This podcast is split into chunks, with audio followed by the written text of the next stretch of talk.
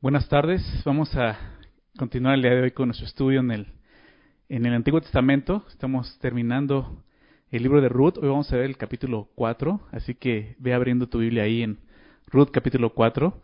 Hemos estado estudiando las últimas tres semanas este libro, son cuatro capítulos, muy corto, pero un libro que nos ha enseñado mucho, ¿verdad?, acerca de, pues del plan de Dios de salvación. Creo que atrás, lo, lo he dicho desde un principio, atrás de esta historia tan, tan conmovedora como es la historia de, de Ruth y vos, está una historia más grande que es la historia de la redención, ¿verdad? Eh, le hemos titulado a la serie Una historia de amor y es con ese enfoque. El día de hoy vamos a ver cómo termina todo esto, pero bueno, si ya estás por ahí, quisiera hacer una oración para ir de lleno a la palabra, así que vamos a orar. Señor, te queremos dar muchas gracias por esta tarde, que tú nos permites congregarnos, reunirnos de esta manera, Señor. Eh, gracias por tu provisión, Señor, por permitirnos hacerlo de esta forma, Señor, y poder escuchar tu voz. Sabemos que eres tú, Señor, quien escribió, Señor, este libro y, eres tú quien quiere hablarnos a través de él.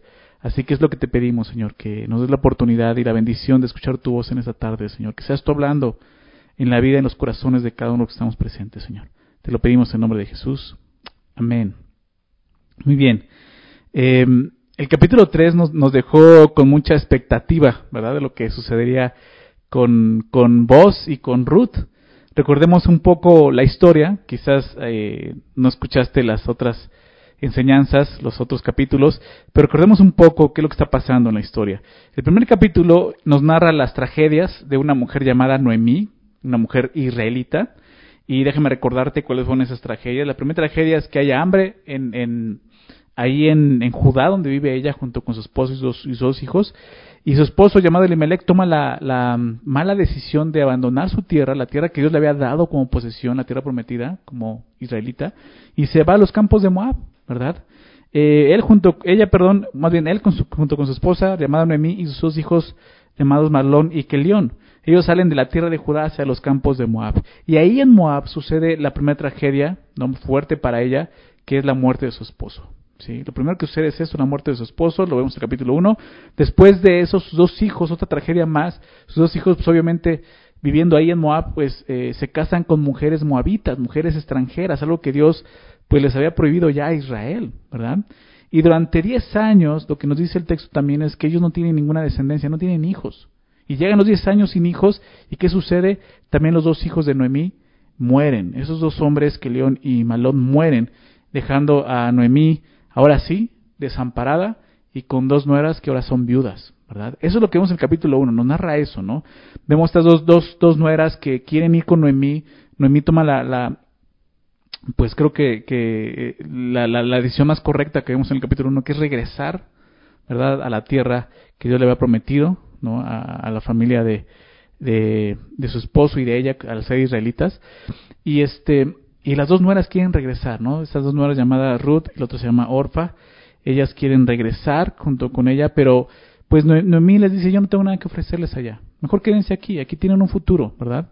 Una de ellas regresa, Orfa, y la otra no. La otra decide seguirla, que es Ruth, ¿verdad?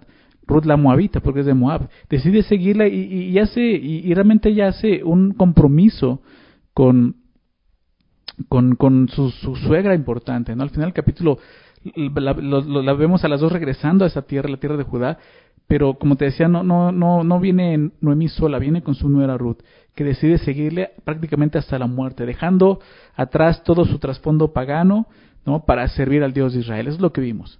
Sin embargo, Noemí llega a Judá con mucha amargura en su corazón, ¿sí? diciendo, eh, el Todopoderoso me ha puesto en esta amargura.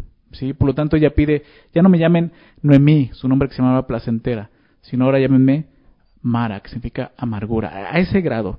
Sin embargo, el capítulo termina con una luz de esperanza, el capítulo 1, porque ellas llegan a Judá al inicio de la siega de la cebada. Y eso nos lleva al capítulo 2, donde vemos a Ruth pidiendo permiso a su suegra para ir a espigar, ¿verdad? Recoger algo de, comida, de alimento al, al, al, campo.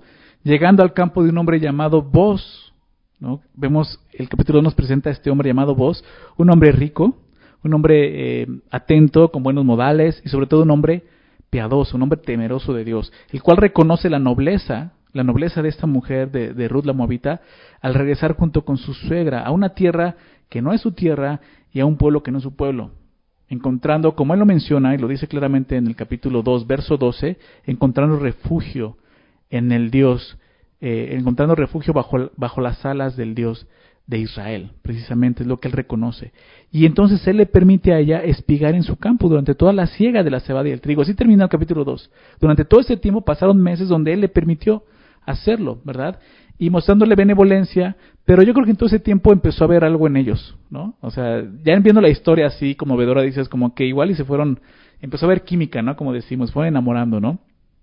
Entonces llegamos al capítulo 3 donde Noemí, que es la, la, suegra, ve, ve una oportunidad en, en vos, una oportunidad de redención. ¿sí? Así es como se expresa y, es lo que vamos a estar viendo, es lo que hemos estado viendo. El, libro de Ruth, el tema principal habla de la redención. ¿sí?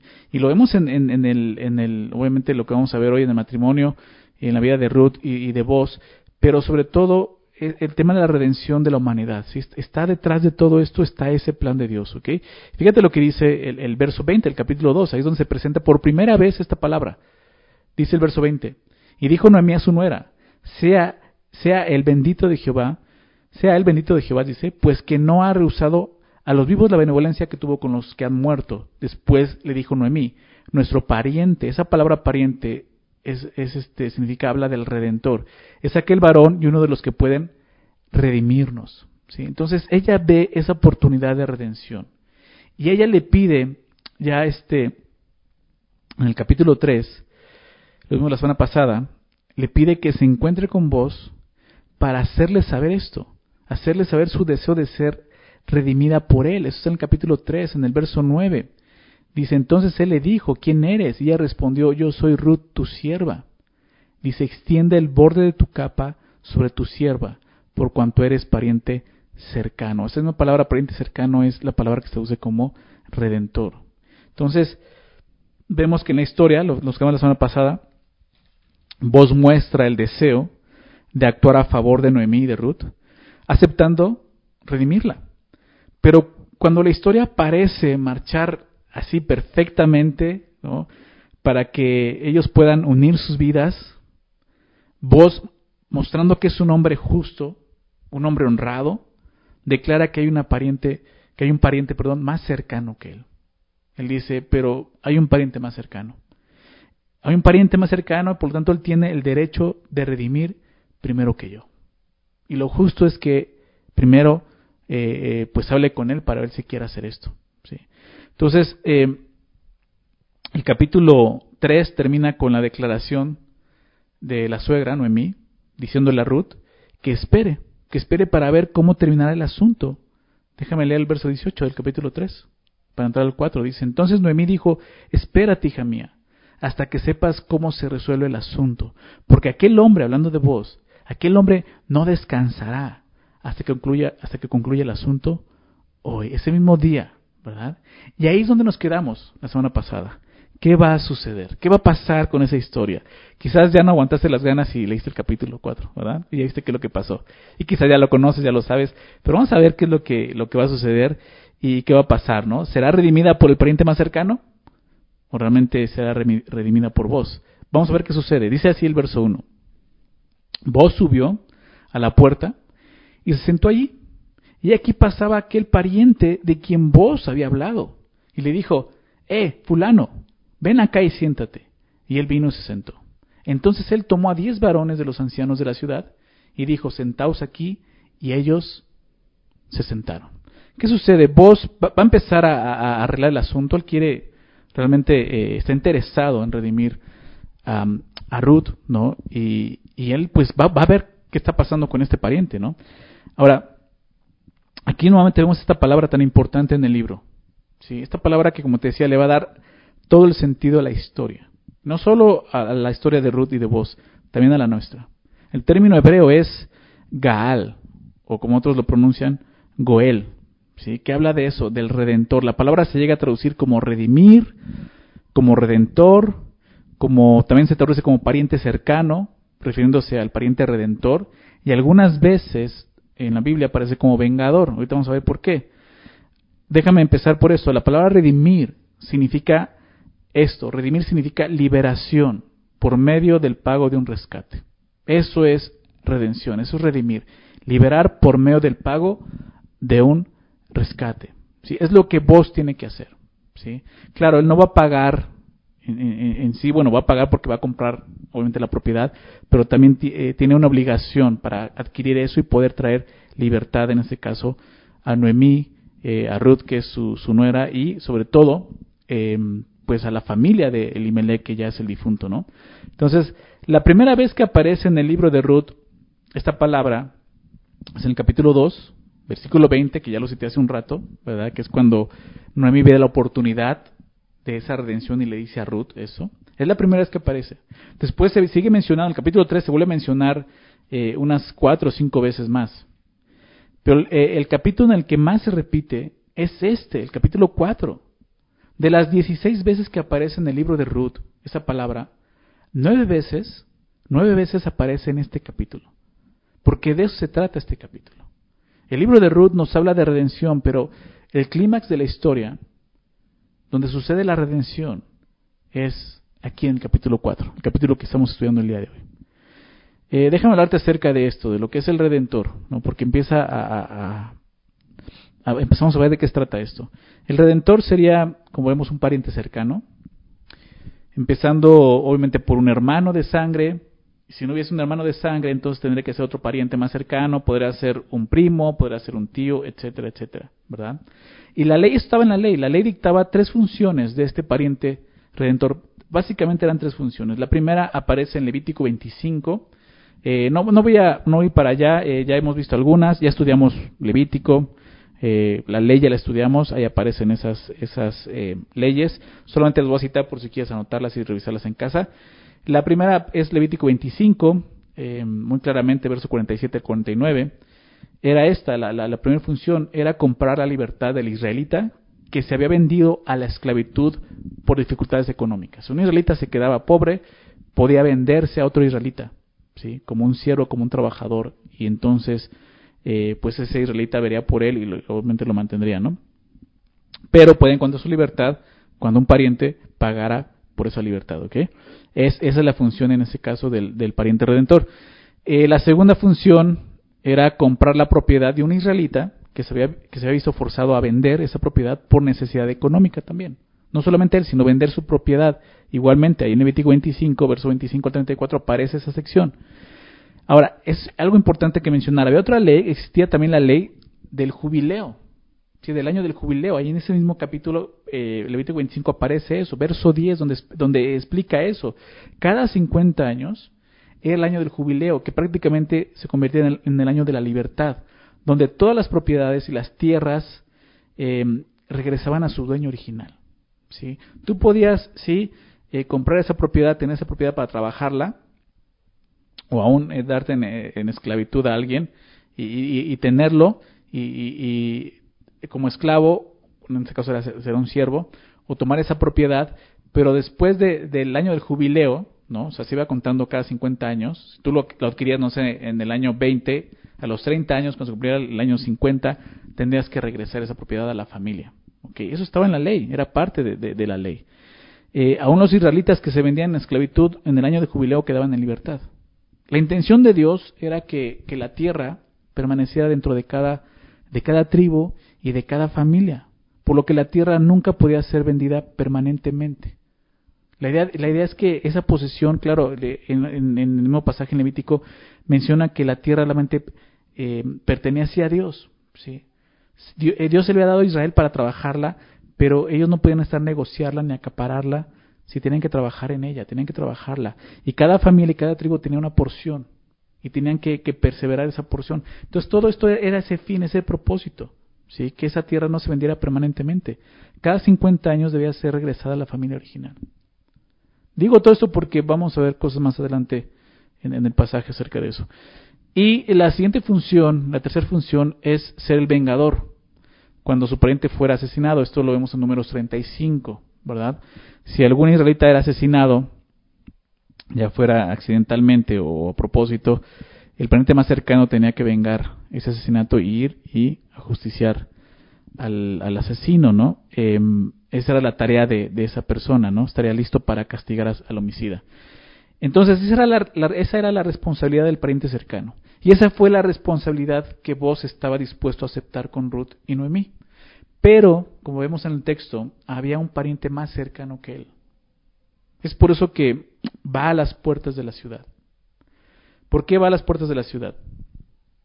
Las puertas de la ciudad, al ser un lugar muy transitado, era el sitio donde se llevaban a cabo todos los acuerdos y los negocios, obviamente, de, los ciudadanos. ¿no? Era el lugar, no, había un lugar como eh, un, un, este, lugar civil como tal, sino era ese lugar. Había mucho tránsito, la gente estaba ahí, entonces era el lugar donde se hacían esos negocios. Y vos sube a la puerta, lo que vemos ahí, y se sienta a esperar. ¿Hasta cuándo? Hasta que pasara el pariente más cercano de Noemí, ese, ese pariente que él dice, hay otro más cercano todavía. El autor del libro es muy interesante, no dice el nombre del pariente más cercano, solo lo mencionó como fulano, cuando vos le, le habla, le dice, hey fulano, ven acá y siéntate. Y él vino. Esto es muy interesante. Y más adelante vamos a ver por qué. ¿Por qué no dice ni siquiera su nombre, sino simplemente, hey, fulano, ven. Entonces vemos eso. Y dice el verso 2 que toma a diez varones de los ancianos de la ciudad y, les, y los sienta y les dice, los sentó aquí y ellos se sentaron. Los diez ancianos servirán entonces como testigos. Testigos de, del acuerdo que se llevará a cabo entre vos y el fulano. ¿sí? ¿Quién tomaría, sí, eh, eh o quién sería más bien el redentor, el pariente más cercano? ¿Quién aceptaría redimir tanto a Noemí como a Ruth? Vamos a ver qué sucede, verso 3. Luego dijo al pariente, Noemí, que ha vuelto del campo de Moab, vende una parte de las tierras que tuvo nuestro hermano Elimelech. Aquí vemos ese parentesco que tenían con Elimelech. Cuando dice nuestro hermano, no necesariamente es que sea un hermano de, hermano de sangre, sino está hablando de ese parentesco, quizás eran primos, ¿no? Entonces dice nuestro hermano Elimelech. Y yo decidí, dice vos, yo decidí hacértelo saber y decirte que le compres en presencia de los que están aquí sentados y de los ancianos de mi pueblo. si tú quieres redimir, redime. Y si no quieres redimir, decláramelo para que yo lo sepa. Porque no hay otro que, que, redima sino tú y yo después de ti. Y él respondió, yo redimiré. Y cuando vemos esto y leemos eso, dices, híjole, ya se terminó esta historia de amor. ¿No? Este hombre, todos esperan que dijera este hombre, no, no me interesa, no, redime tú. Pero él dice, yo voy a redimir. Ahora algo importante, vos declara al pariente más cercano la situación con, con Noemí, le empieza a explicar. ¿No? Y para nuestra sorpresa, pues él decide redimir. Pero lo que vemos algo, algo interesante es que este fulano, como se menciona, no dudó en redimir en este momento. E, él no duda, él, él, dice, yo, yo voy a redimir. ¿Por qué? Porque para él era, buen, era un buen negocio. Él lo está viendo como un buen negocio y lo vamos a ver más adelante. Él podría adquirir la propiedad de Noemí y lo mejor, al ser Noemí viuda, sin descendencia, en el año del jubileo esa propiedad sería suya porque no habría a quien, a quien regresarla, ¿se dan cuenta? Entonces, realmente es un buen negocio, voy a comprar esta propiedad y, y va a quedar para mi familia, no lo va a tener que regresar después. Entonces él no lo duda, dice, voy a redimir. Entonces este hombre, aunque está haciendo lo correcto, él está pensando en su propio beneficio. ¿Sí? Eso, eso, eso no era la tarea del Redentor realmente. ¿sí? Este hombre no está pensando en el fin de esta ley, que era ayudar a sus hermanos, para, sí, para ayudarles. Para, él, eh, este era un buen negocio simplemente. Entonces, eh, pues vos le deja claro, no hay nadie más que pueda redimir. O redimes tú o lo hago yo. Y como te decía el hombre, no duda en decir, yo voy a redimir. Pero cuando parece que la historia encantadora de vos y de Ruth está llegando a su final por la decisión de este pariente cercano, vos dice algo más. Fíjate lo que dice el verso 5. Entonces replicó vos, el mismo día que compres las tierras de mano de Noemí, debes tomar también a Ruth la Moabita, mujer del difunto, para que restaures el nombre del muerto sobre su posesión. Y respondió el pariente, no puedo redimir para mí, no sea que dañe mi heredad. Redime tú usando de mi derecho, porque yo no podré redimir. Y aquí llega la buena noticia, ¿no? Vos le dice algo importante a este fulano, que obviamente él no había considerado. Prácticamente es este, la propiedad viene en paquete. La propiedad incluye la viuda moabita. ¿sí? Entonces ahí es donde este hombre se frena. Quien ejerciera el derecho de pariente redentor, ya fuera este hombre o vos, tendrían que hacerlo de manera completa. ¿Sí? Tanto en la propiedad como en la posteridad de la familia del difunto. Ese era el propósito de casarse con, con Ruth. Recuerda, no hay descendencia. Ya no podría casarse con Noemí porque ella ya era grande, ¿verdad? Y solamente le quedaba la, la, eh, su nuera como una hija, por la cual podría tener descendientes. ¿okay? Entonces, eso es lo que le está diciendo aquí. La persona que redimiera debía de casarse con la mujer del difunto, para que la propiedad fuera restaurada al difunto. O sea, la propiedad seguiría en posesión de la familia del difunto, del Imelec. ¿sí? Entonces, al escuchar las condiciones, lo que vemos aquí es que el fulano se echa para atrás, rechazando la redención. ¿Se dan cuenta de eso? Aquí vemos que la intención de este hombre en un inicio no era, no era realmente buscar la voluntad de Dios, buscar el propósito por el cual Dios permitió y, estas leyes. Él solo buscaba el beneficio para él. Él entendió que al adquirir la propiedad debía tomar por mujer a Ruth la moabita. Y al final eso, como él mismo lo dice en el verso 6, eso dañaría su heredad. ¿sí? Ya alteraría su heredad. Es que al final entonces ya no me lo va a quedar. ¿Se dan cuenta cómo él solo está viendo su interés? En una manera muy parecida, muchos rechazan la gran redención. Escuchan los beneficios que les puede dar, ¿verdad? Pero cuando entienden las condiciones y lo que implica aceptar la redención, la rechazan por miedo de perder su propia herencia en este mundo. Jesús habló acerca de esto. Eso es lo que significa lo que Jesús dijo cuando dijo, el que quiera salvar su vida en este mundo la perderá, pero el que pierda su vida por causa de mí, del Evangelio, la hallará. Exactamente eso. ¿Cuánta gente el día de hoy escucha el mensaje del Evangelio y dice, wow, está bonito, yo quiero ser salvo? Sí, claro. Pero a ver, a ver, ¿qué implica? Jesús lo dijo, que quien ama en pos de mí, en pos de mí nieguese a sí mismo, tome su cruz y sígame. Y es de cuando dicen, no, pues eso no me gusta. Yo mejor ahí ya no paso. ¿Sí? A mí me gusta vivir de esta forma en este mundo. Entonces, realmente están rechazando la redención. Es lo que este fulano está haciendo. Y creo que es por esto que, que el texto ni siquiera nos dice el nombre de este hombre. El autor divino no le dio la importancia de mencionar su nombre. ¿Por qué? Porque él no le dio la importancia al nombre de Dios. No quiso honrar a Dios con esto, ¿se dan cuenta? Así va a pasar con aquellos que rechazan estas cláusulas o condiciones que Dios pone de seguirme de esta manera. Al final eh, del Sermón del Monte, en Mateo 7, verso 23, ustedes recuerdan, eh, Jesús lo dice, Em, muchos vendrán en ese, en ese, día diciendo, en tu nombre hicimos esto, en tu nombre hicimos el otro. Y Jesús les dice en el verso 23, entonces les declararé, nunca los conocí. ¿Se dan cuenta? nunca os conocí, apartados de mí, hacedores de maldad. Eso es lo que Jesús va a hacer al final, con todos aquellos que rechazan realmente la redención, como este fulano. Es que al principio dicen, sí, sí me gusta, pero después no, ya no me gustó. Tú vas a decir, no, yo, yo fui a la iglesia, yo dije que sí, Señor. Él te va a decir, nunca te conocí, ¿Se dan cuenta?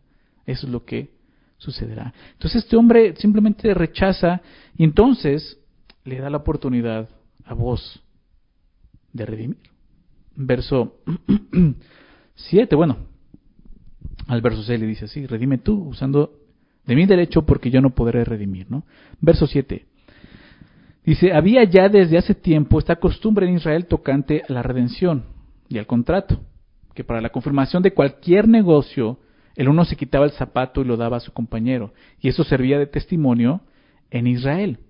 Entonces el pariente dijo a vos, tómalo tú y se quitó el zapato. Entonces nos habla de una costumbre interesante porque ve, de qué está hablando, ¿no? El versículo 7 habla de, de un contrato, habla de un negocio, ¿verdad? Asuntos que, que tienen que ver con, con una, em, decisión, ¿verdad? Y una responsabilidad al adquirir ese compromiso. Eso es importante. Pero bueno, entonces, eh, Aquí se menciona, como te decía, una costumbre, dice que es una, era una costumbre, una costumbre que posiblemente, posiblemente procedió de la ley misma, esto en Deuteronomio 25, Deuteronomio 25, versos 7 al 10, em, habla de, de esta ley, llamada ley de Levirato, perdón, Levirato, que significa cuñado, que era, que, ¿de qué se trataba? De que cuando eh, era muy similar, cuando un, un, israelita muriere, ¿verdad? Y dejara viuda a su mujer, su hermano tenía que tomarla por esposa, ¿sí? Y continuar su descendencia. Entonces, hablaba, de esto. Y cuando eh, sucediera eso, ¿no? Y el hombre rechazara eh, casarse con su cuñada, eh, pues ese hombre tendría que hacer esto, ¿no? Se le quitaría el zapato y aparte la mujer dice que esa mujer tendría que escupirle en el rostro por haberla rechazado. ¿sí? Eso es lo que decía esa ley. Ahora, ¿qué significado tenía esta costumbre que menciona aquí? Quizás de ahí, de esa ley venía esta costumbre, es diferente, es diferente porque aquí eh, no está la mujer presente y no es ni siquiera su cuñado, es un pariente, ¿verdad? Pero quizás de ahí venía esta costumbre. Ahora, ¿qué significado tiene esta costumbre? Pues simplemente que este hombre estaba cediendo su derecho al siguiente pariente cercano. Algo interesante que, que, también eh, eh, leí por ahí es que algunos opinan que tiene que ver con la promesa que Dios le hizo a la nación de Israel sobre la tierra prometida en el libro de Deuteronomio. Estoy hablando de Deuteronomio 11, versículo 24, un versículo bien conocido aún entre muchos cristianos que fuera de contexto lo usan de una forma muy mala. ¿sí? Deuteronomio 11, 24 dice, todo lugar que pisare la planta de vuestro pie será vuestro. Si desde el desierto hasta desde el desierto hasta el Líbano, desde el río Éufrates hasta el mar occidental será vuestro territorio. ¿Por qué digo que, está mal utilizado? Porque muchos piensan, no, pues si tú, tú písalo ya va a ser tuyo, tú pisas ese carro y va a ser tuyo, tú pisas eh, a ese hombre y va a ser tuyo. Yo sé que suena raro, pero lo he escuchado. ¿ok? No está hablando de eso. Para empezar, esta promesa es para Israel, solo para Israel, y está hablando de la tierra prometida. Si el terreno de la tierra prometida, solamente está hablando acerca de eso. ¿Ok? No quiere decir que, ah, no, entonces yo me voy a ir a, a este lugar porque me gusta y quiero tener una casa en ese lugar y voy a pisarlo y por eso va a ser mío. Dios nunca te prometió algo así. Esa no es una promesa de Dios. Esa promesa es para Israel y es en el territorio de Israel. ¿sí? Entonces, eh, ¿por qué digo que, que, que, es interesante esto? Porque es como si este fulano estuviera diciendo, yo rechazo este territorio, si lo he pisado aquí está mi zapato. Es lo que está diciendo. Una forma muy clara de rechazar la redención de esa propiedad. Dice, no me interesa la propiedad, si yo la he pisado, no, no va a ser a ser para ti. Tú písala. ¿sí? Entonces es, es, como lo que está haciendo. ¿sí? Vamos a ver qué continúa pasando. Dice el verso 9. Y vos dijo a los ancianos y a todo el pueblo, vosotros sois testigos hoy de que he adquirido de mano de Noemí todo lo que fue de Elimelech y todo lo que fue de Kelión y de Maglón, los hijos de, de, de Elimelech, ¿no?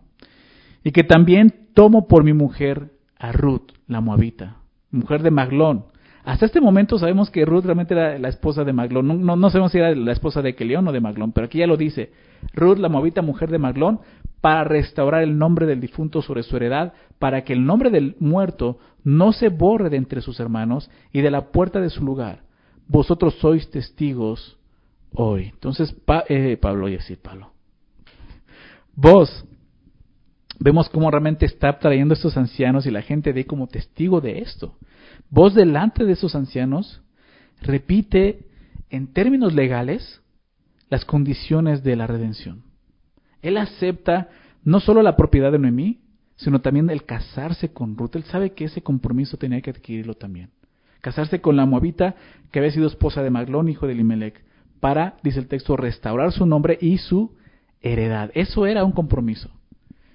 Ahora, como vimos en el capítulo 2, cuando se presenta a vos, Vimos que él era un hombre íntegro, era un hombre honesto, un hombre justo, ¿verdad? Él sabía que si iba a redimir, sería decisión no suya, sino de Dios, y él confió en Dios. Lo vemos hasta en eso, siendo justo, diciendo, eh, pero saben que hay un pariente más cercano, y lo justo es que él tenga la oportunidad antes que yo. Y lo vemos haciendo eso y confiando en Dios, algo que tenemos que aprender. Confiar en Dios, aunque de repente la situación puede verse así de que, híjole, pues es que si hago lo que Dios me pide, las cosas no, van a salir como Dios quiere. No, claro que van a salir como Dios quiere. Dios puede hacer esto, puede cambiar el corazón de un hombre y simplemente revelar que, en su corazón solamente hay, hay, hay, hay, un interés propio y no un interés de agradar a Dios y darte la oportunidad de entonces mostrar que agradas a Dios. Como sucede con vos. Entonces él era un hombre así, ¿verdad? Un hombre íntegro, honesto, pero cuando el Señor le dio la oportunidad de redimir, él lo hace correctamente. Y vemos el carácter de este hombre.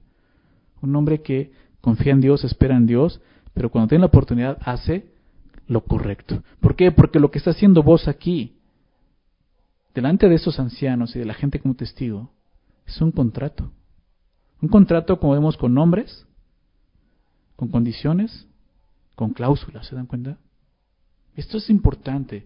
Y estaba eh, meditando en esto y, leía eh, un comentario del pastor Gusick y, quiero leerte lo que él dice, ¿no? Y, es cerca de lo que estaba yo también pensando.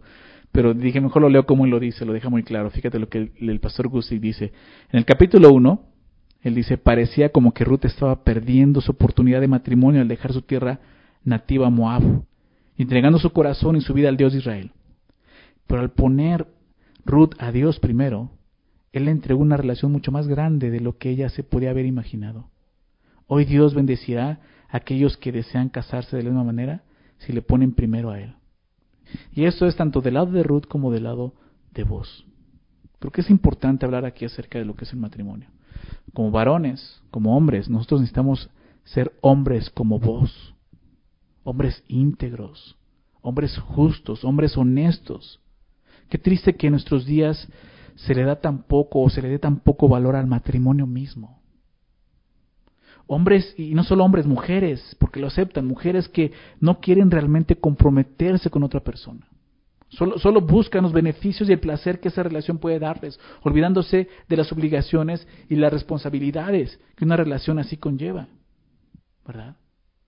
Dejando a un lado el matrimonio. Yo no necesito firmar nada para estar casado contigo. O sea, una unión libre. He hablado de esto otras veces. La misma palabra unión libre es algo que lo está explicando, es una unión libre. Son libres de qué, de irse en el momento que ellos quieran. ¿Sí? ¿Qué seguridad hay en eso? ¿Qué compromiso? ¿Qué responsabilidad? ¿Quieres estar al lado de una persona así? Que en cualquier momento, por cualquier capricho, pueda abandonarte y dejarte. Qué triste, ¿no? No seamos así, no seamos como este mundo. Como creyente necesitamos valorar estimar correctamente lo que es el matrimonio. Sí, es un compromiso. Sí, es un compromiso que vemos aquí. Es un contrato que tenemos que firmar, en el cual hay condiciones. Si hay partes bonitas, hermosas, claro, pero otras partes tú, tú tienes que dar.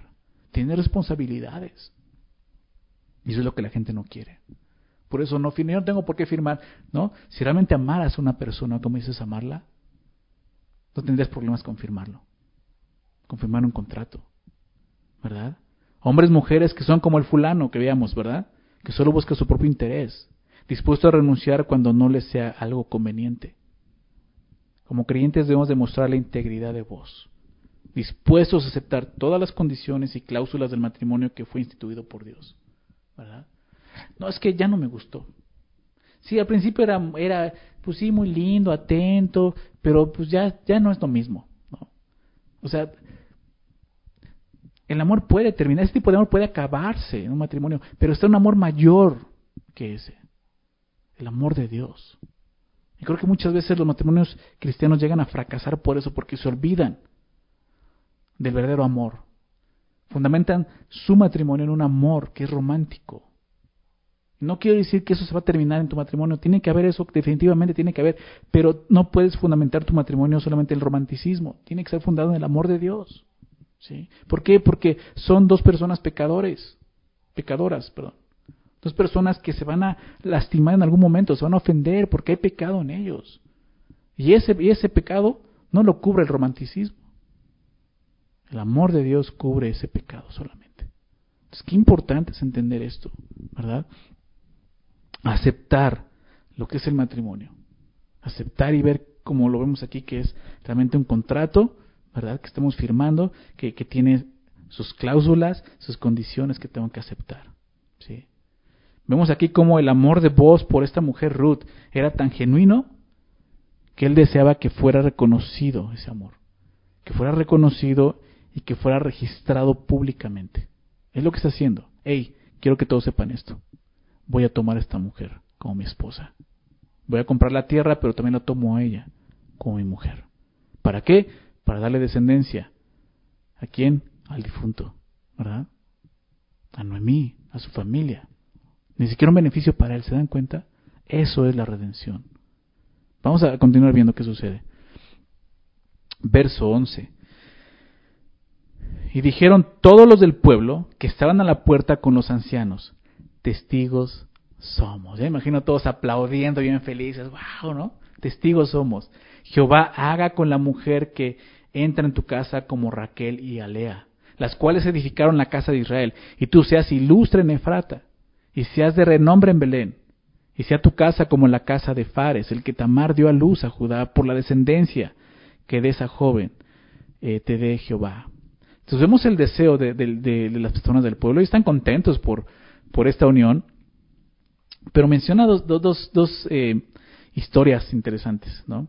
Eh, menciona a Raquel y a Lea y también a, Tamar, ¿no? dos historias que están en el libro de Génesis, y empezando por Raquel y Lea, recordemos, ellas fueron las dos esposas de Jacob, de donde provienen las doce tribus de Israel, ¿no? A pesar de la fertilidad de una de ellas de Raquel. Recuerdas, ya no podía tener hijos, pero Dios le concedió tener hijos. Y entonces lo que están diciendo, la mención de Raquel y Lea es una muestra de bendición y petición por, por la fertilidad de, de Ruth, ahora como esposa de vos. Porque recordemos que ella no pudo tener hijos con su primer esposo. Pasaron 10 años y no pudo tener hijos con Marlon. Texto no nos dice si ella era estéril, quizás, quizás era él, no sabemos por qué no tuvieron hijos, pero probablemente era por esa esterilidad. Entonces ellos están deseando que tengas una descendencia, que puedas tener hijos con ella. Ahora, mencionar otra historia, que es la historia de Tamar, también la vemos en Génesis, Génesis 38, y esa historia es interesante.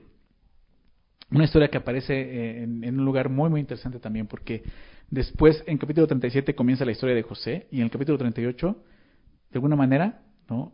queda a la mitad, o más bien a la mitad de la historia de José, la historia de, de Judá, y después continúa la historia de José. ¿Por qué? Bueno, vamos a ver de qué se trata la historia. Tamar era una mujer, era la nuera de Judá, quien se había casado ella con su primer hijo, el hijo de, Judá llamado Er, dice Génesis 38, lo puedes leer en casa después. Pero lo que sucede es que este hombre Er, el hijo de Judá, muere. Y Judá le dice a su segundo hijo, ¿no? ya no, llegaba, la ley, ¿no? En ese, en ese entonces, pero era, era, parte de sus costumbres, ¿no? Le dice a su segundo hijo, llamado Onán, que tome a Tamar, la mujer de su hermano, para levantar descendencia. Onán, lo que dice el texto es que la toma por mujer, pero no quiere levantar descendencia a su hermano. Y por eso Dios se molesta y le quita la vida. Pero había un tercer hijo de Judá, llamado Sela. El problema es que Sela era muy joven, era muy pequeño. Y Judá le pide a Tamar que espere a que él crezca, que Sela crezca para que la tome por mujer. Lo que sucede en la historia es que Judá se olvida de esa promesa, dejando a Tamar viuda y desprotegida a lo que Tamar hace un plan para darle una lección a su suegro eh, Judá. Obviamente está en juego la, descendencia de Judá. Judá ni siquiera consideró eso.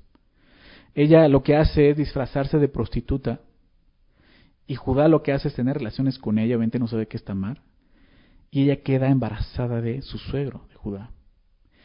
Y obviamente concibe dar a luz, a luz este, gemelos. Esa fue la manera en que la tribu de Judá pudo continuar su descendencia a través de de Fares, ¿no? que es este el hijo de Tamar y de Judá. ¿sí? ¿Qué tiene que ver esto con Ruth? Pues un caso similar, ella queda viuda, no hay un hermano que la tome para continuar descendencia, pero está vos como el pariente redentor. Entonces lo que ellos le están diciendo, diciendo a vos es que Dios cumpla el propósito de continuar descendencia a través de Ruth, la moabita, es lo que ellos quieren. Sí, que, Dios pueda continuar esa descendencia a través de, de, de Ruth. Eh, esto es muy interesante. No solo en la historia de, de, vos y de Ruth, como te decía un inicio. Muy interesante toda la historia de la redención. Sí, claro, tú ya la tenemos eh, toda en la Biblia, lo podemos ver. Ellos aún no lo entendían. De alguna manera, todo lo que está pasando aquí es en parte algo de profecía, ¿verdad? Porque están diciendo, hablando de la tribu de Judá. Recuerda dónde era Noemí, de la tribu de Judá. Elimelech era de la tribu de Judá. Entonces, la descendencia que iba a seguir por la tribu de Judá, que vamos a ver al final. ¿Ok? Pero era, era lo que estaban pidiendo. Ahora, hay algo, algo interesante que, se menciona en esos eh, versículos que también le desean a vos. En el verso 11 al final le dice, tú seas ilustre en Efrata y seas de renombre en Belén. Realmente están deseando eso, que, que, que seas ilustre, que seas reconocido en todo Efrata y en Belén por esto. ¿sí? Pero vamos a ver qué sucede ahora en el verso 13. Dice, vos pues tomó a Ruth, y ella fue su mujer. Y se llegó a ella, y Jehová le dio que concibiese y diese a luz un hijo. Y las mujeres decían a Noemí, loado sea Jehová, esto significa alabado sea Jehová, que hizo que no te faltase hoy pariente, no nuevamente esa palabra, pariente redentor, cuyo nombre será celebrado en Israel, el cual será restaurador de tu alma y sustentará tu vejez, pues tu nuera, que te ama, lo ha dado a luz, y ella es de más valor para ti que siete hijos. La palabra siete habla de, perfección en la Biblia. Entonces está diciendo, esta mujer ha venido a ser más que eso ¿no? en tu vida. Y tomando Noemí el hijo, lo puso en su regazo y fue su, y fue su haya. Y le dieron nombre las vecinas diciendo, le ha nacido un hijo a Noemí. Y lo llamaron Obed. Este es padre de Isaí, padre de David. Es interesante lo que, eh, lo que sucede aquí, lo que las mujeres le dicen a, a Noemí. Aquí ya le están diciendo esto a Noemí después de que obviamente vos toma a Ruth como mujer, ella concibe, da un hijo, ¿verdad? Recordemos que este hijo, digamos los que no va a ser el hijo de vos, sino va, a traer el nombre, la, descendencia de Elimelech, ¿recuerdas? A través de Malón, que fue el primer esposo de Ruth. Pero lo que le dicen es interesante a, esta Noemí. Ellas le dicen que el bebé de Ruth y vos sería, es, es su redentor, ¿te das cuenta? Déjame leerlo. Las mujeres, verso 14, decían a Noemí, Alabado sea Jehová, que hizo que no te faltase hoy pariente. Al ver esto puedes decir, bueno, está hablando de vos, pero aquí dice cuyo nombre será celebrado en Israel, el cual será restaurado de tu alma y sustentará tu vejez, pues tu nuera que te ama lo ha dado a luz. ¿De quién está hablando? Del bebé, no está hablando de vos. Si estas mujeres eh, hablando y deseando un bien, de alguna manera están como dando una profecía, o sea, por, este bebé, por este bebé va a venir el Redentor. Ellas dicen que el bebé será su redentor, no es vos, es el niño. ¿Quién es el redentor? Pues porque él, eh, eh, él redime a Noemí de la desesperanza de su vejez, pero hay otro sentido, ¿sí? de ser el redentor. Este niño sería el abuelo de David, como vemos al final del verso 17. ¿sí? Y le dicen, eh, el cual será restaurado de tu alma y sustentará tu vejez, pues tú no era que te ama ha dado a luz, y ella es de más valor para ti que siete hijos. Y tomando Noemí el hijo, lo puso en su regazo y fue su haya. Noemí encuentra, eh, ¿recuerdas cómo, cómo llegó Noemí a Judá? Llámeme Mara, amargada. Y ahora vemos aquí cómo Dios la ha bendecido. ¿no? Y por eso la gente, ¿recuerdas cómo la vio llegar? Y dijeron, sorprendidos, es Noemí, mira, es Noemí. O sea, pobre, ve cómo está. Pero ahora la pueden ver y decir, alabado sea Dios, que te ha dado esto. Y no solo eso, ahora ella, ella pues tiene a su, a su, a su, como su nieto, precisamente dice, tomándolo Noemí el hijo, lo puso en su regazo y fue su haya, fue su, su nana, digámoslo así. No, ella lo cuidó como si fuera su propio nieto, ¿ok? Y le dieron nombre las vecinas diciendo, le ha nacido un hijo a Noemí, y lo llamaron Obed. Obed significa siervo, servidor. Y ese es parte, eh, es, perdón, padre de Isaí, padre de David. Entonces vemos el final y, y, te falta un pedazo más, eh, donde termina de una forma muy interesante. Em, dice el verso 18, estas son las generaciones de Fares. Fares engendró a Esrón, Esrón engendró a Ram, y Ram engendró a Minadab, Aminadab engendró a Nazón, y Nazón engendró a Salmón. Salmón engendró a Boz y Boz engendró a Obed. Obed engendró a Isaí e Isaí engendró a David. Em, esperaríamos que el libro terminaría diciendo y vivieron felices por siempre, ¿verdad? Pero el libro termina de una manera extraña, con una genealogía, con una genealogía. Esa fue, déjame decirte algo, es la mejor manera de haber terminado este libro. ¿Por qué?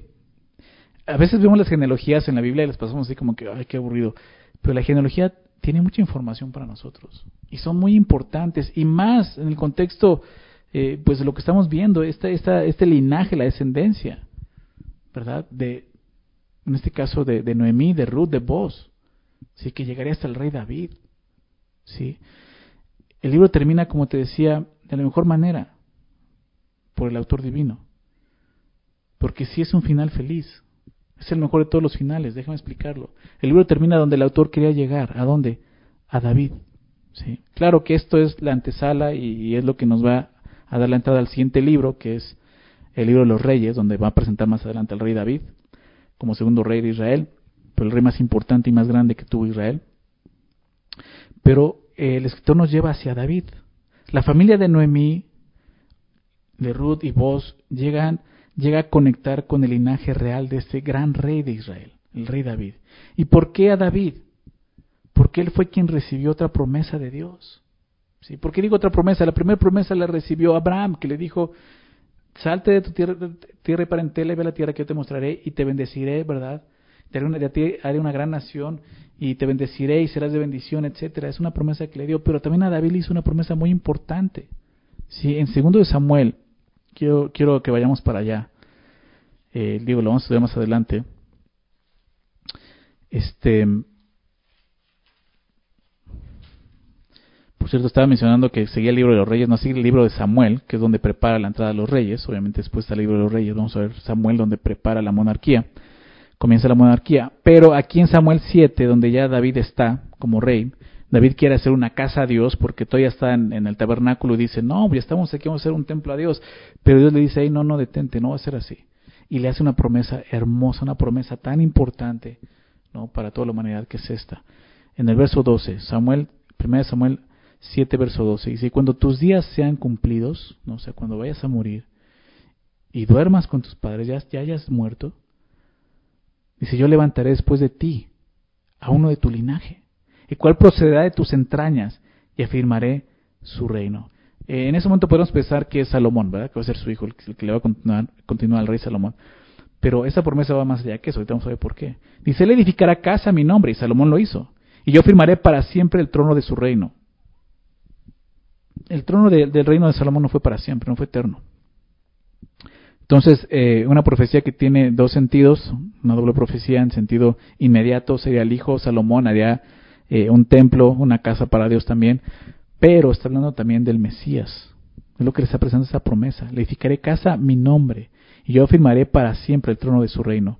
Yo le seré a él padre y él me será mi hijo. Y si él hiciere mal, yo le castigaré con vara de hombres y con azotes de hijos de hombres. Es una referencia a la cruz, ¿verdad? Y no por lo que Jesús hizo mal, sino porque él llevó nuestra maldad. ¿Recuerdas eso?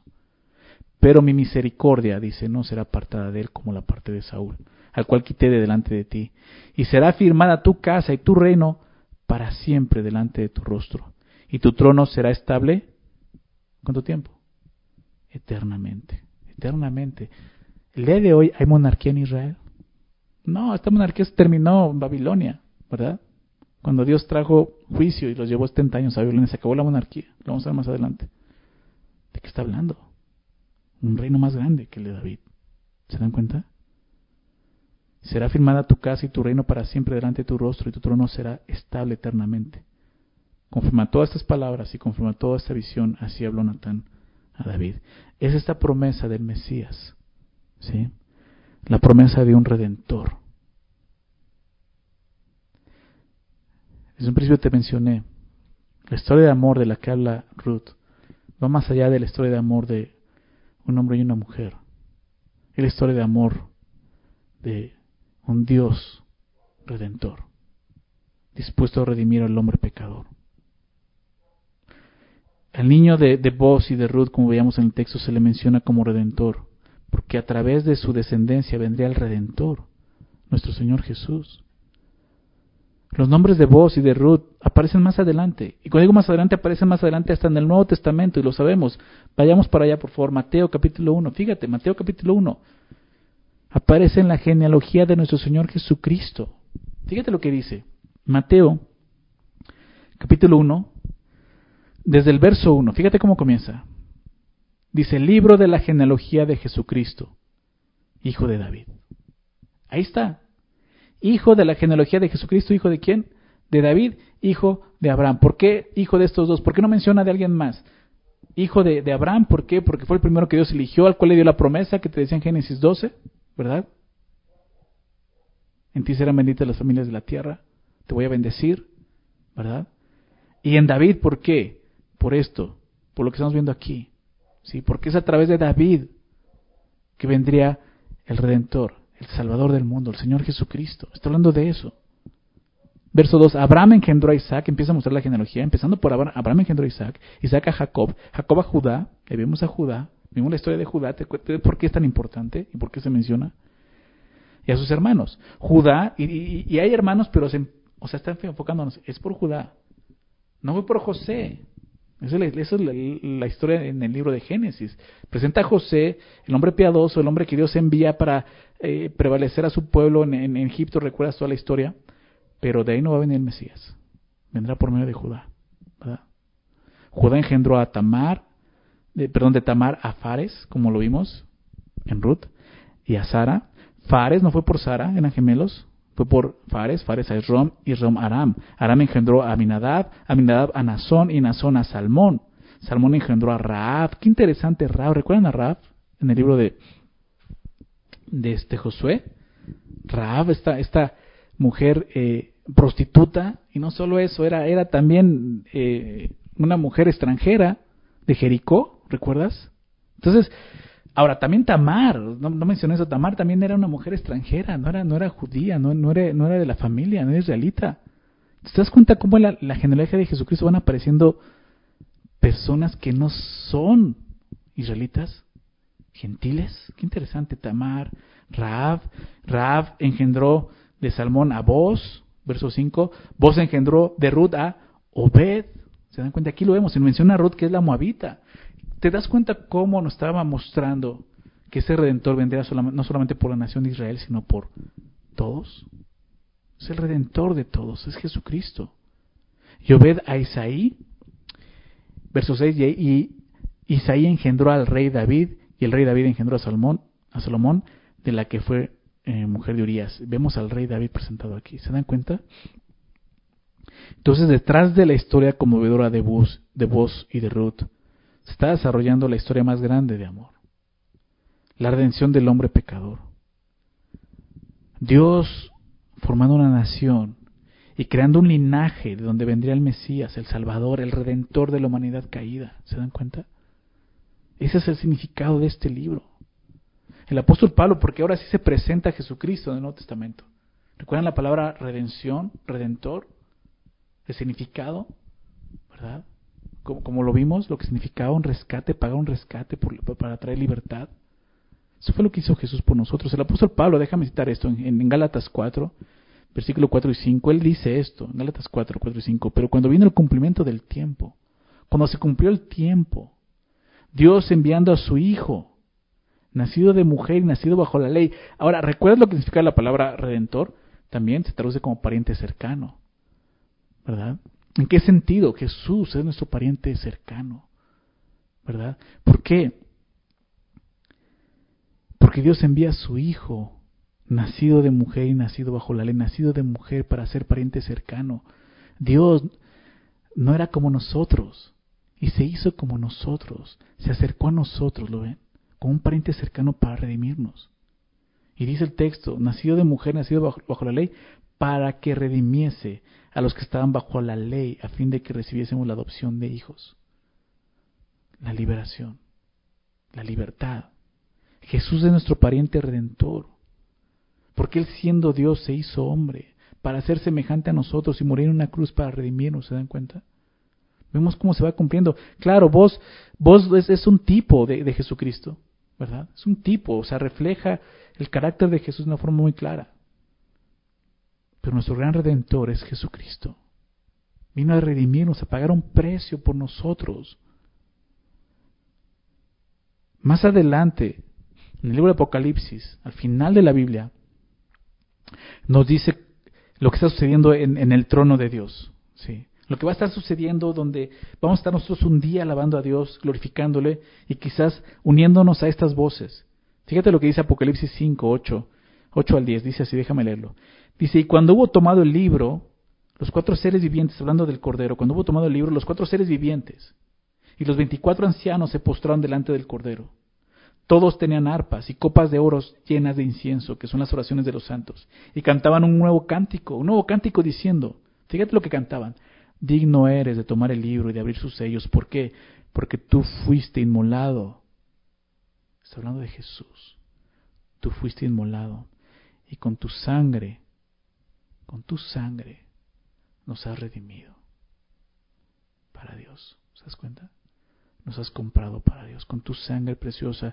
Dice la palabra primera de Pedro que no fuimos comprados con oro, plata, cosas corruptibles, fuimos comprados con algo que es incorruptible, lo más precioso, lo más puro, puro que puede haber, que es la sangre de Jesucristo. Aquí lo vemos con tu sangre, nos has redimido para Dios de todo linaje, ¿se dan cuenta? Y lengua, pueblo y nación, no solamente Israel, de todo linaje. Jesús es el gran redentor de toda la humanidad. Y nos ha hecho para nuestro Dios rey y sacerdotes y reinaremos sobre la tierra, ¿se dan cuenta? Esto no lo elegimos tú y yo, no lo conseguimos tú y yo. Esto Jesús lo hizo por nosotros. Su sangre preciosa derramada en la cruz para darnos redención.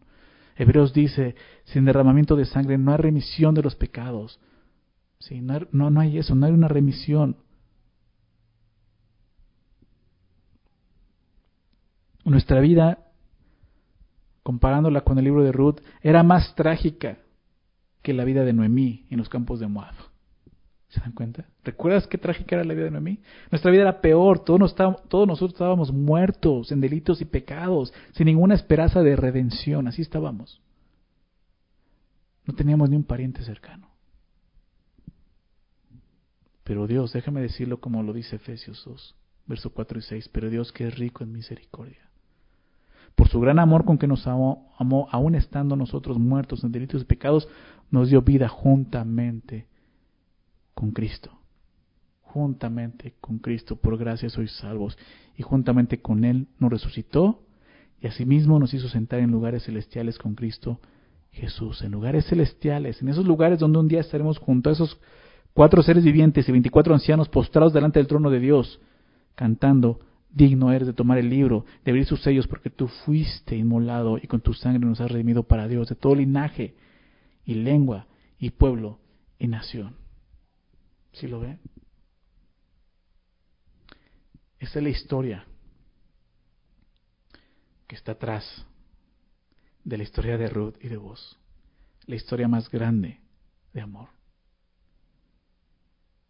La historia más grande de amor, que es el amor redentor de Dios por el hombre pecador, supera cualquier historia romántica humana, ¿se dan cuenta? Es la historia de redención de Dios, redimiendo al hombre pecador, no hay mayor historia de amor que esta. Y si es la primera vez que tú estás escuchando esto el día de hoy, yo te animo que el día de hoy aceptes el sacrificio de Jesús, la redención. Claro, hay condiciones, como lo veíamos, que tienes que aceptar. No lo rechaces, no seas como ese fulano, que solamente busca su propio interés. Dios nos compra para Él para servirle a Él. Nuestra vida dedicada solamente a Él. Pero a través de eso Dios nos da la libertad del pecado, de la esclavitud de este mundo. Y no solo eso, nos da vida eterna. Y Dios quiere eso. El día de hoy, ya estamos en este periodo de gracia donde Jesús, su sangre, está activa y presente para poder limpiar y restaurar y redimir a cualquier persona que arrepentida el día de hoy reconozca su condición y se arrodille delante de Él y lo acepte como Salvador, Señor, Redentor. El día de hoy te animo a hacerlo. Y los que lo hemos hecho, qué, qué hermoso poder recordar esto. Nuestro gran Redentor Jesucristo, nuestro Señor, nuestro Salvador. Todo esto, todo, todo el Antiguo Testamento estaba señalando hacia ese punto, hacia allá, hacia allá, hacia allá. Y aquí lo vemos claramente. Es Jesús, nadie más. En ningún otro hay salvación, no hay otro nombre dado a los hombres debajo en esta tierra para poder ser salvos. Solamente en Jesucristo. Recordemos eso. El día de hoy celebramos, recordamos que tenemos un redentor y ese redentor es nuestro Señor Jesús. Vamos a dar gracias a Dios con una oración. Padre, muchas gracias por tu palabra, gracias por permitirnos el día de hoy llegar a la conclusión de este libro y poder terminar, Señor, viéndote a ti. Señor Jesús, viéndote como nuestro pariente cercano, Señor, que siendo Dios, tuviste que dejar, despojarte de ese lugar para ser nuestro pariente cercano y tomar un cuerpo humano, Señor. Y sin pecado, morir en una cruz por nosotros, pagar un rescate, Señor. Gracias, Señor Jesús, por amarnos de esta manera. Gracias por esa historia, que vimos, que nos ha conmovido, Señor. Poder ver la historia, sí, esta historia de amor entre este hombre vos y esta mujer Ruth, pero a través de esa historia, detrás de esa historia, la historia más grande de amor, Señor. Que eres tú, Padre, dando a tu Hijo sacrificio por el pecador. Gracias, Señor Jesús, por amarnos. Gracias, Señor, por haber aceptado cumplir, Señor, con esa misión y ser nuestro gran redentor. El día de hoy, Señor, te adoramos. Y un día lo vamos a hacer delante del trono y juntos vamos a hacer ese cántico, Señor, de redención. Gracias, Señor Jesús. Gracias, Padre bendito, Señor, por tu palabra, por animarnos y recordarnos la gran redención, Señor. Ahora podemos vivir para ti, Señor, ya no para este mundo. Somos tuyos, te pertenecemos, tú nos compraste, Señor. Y solo por eso a través de eso podemos tener una verdadera libertad, Señor. Gracias por amarnos y nuevamente gracias, gracias por haber enviado a nuestro gran Redentor Jesucristo. Te alabamos, Señor. Toda la gloria y toda la honra es para ti. En el nombre de Jesús. Amén.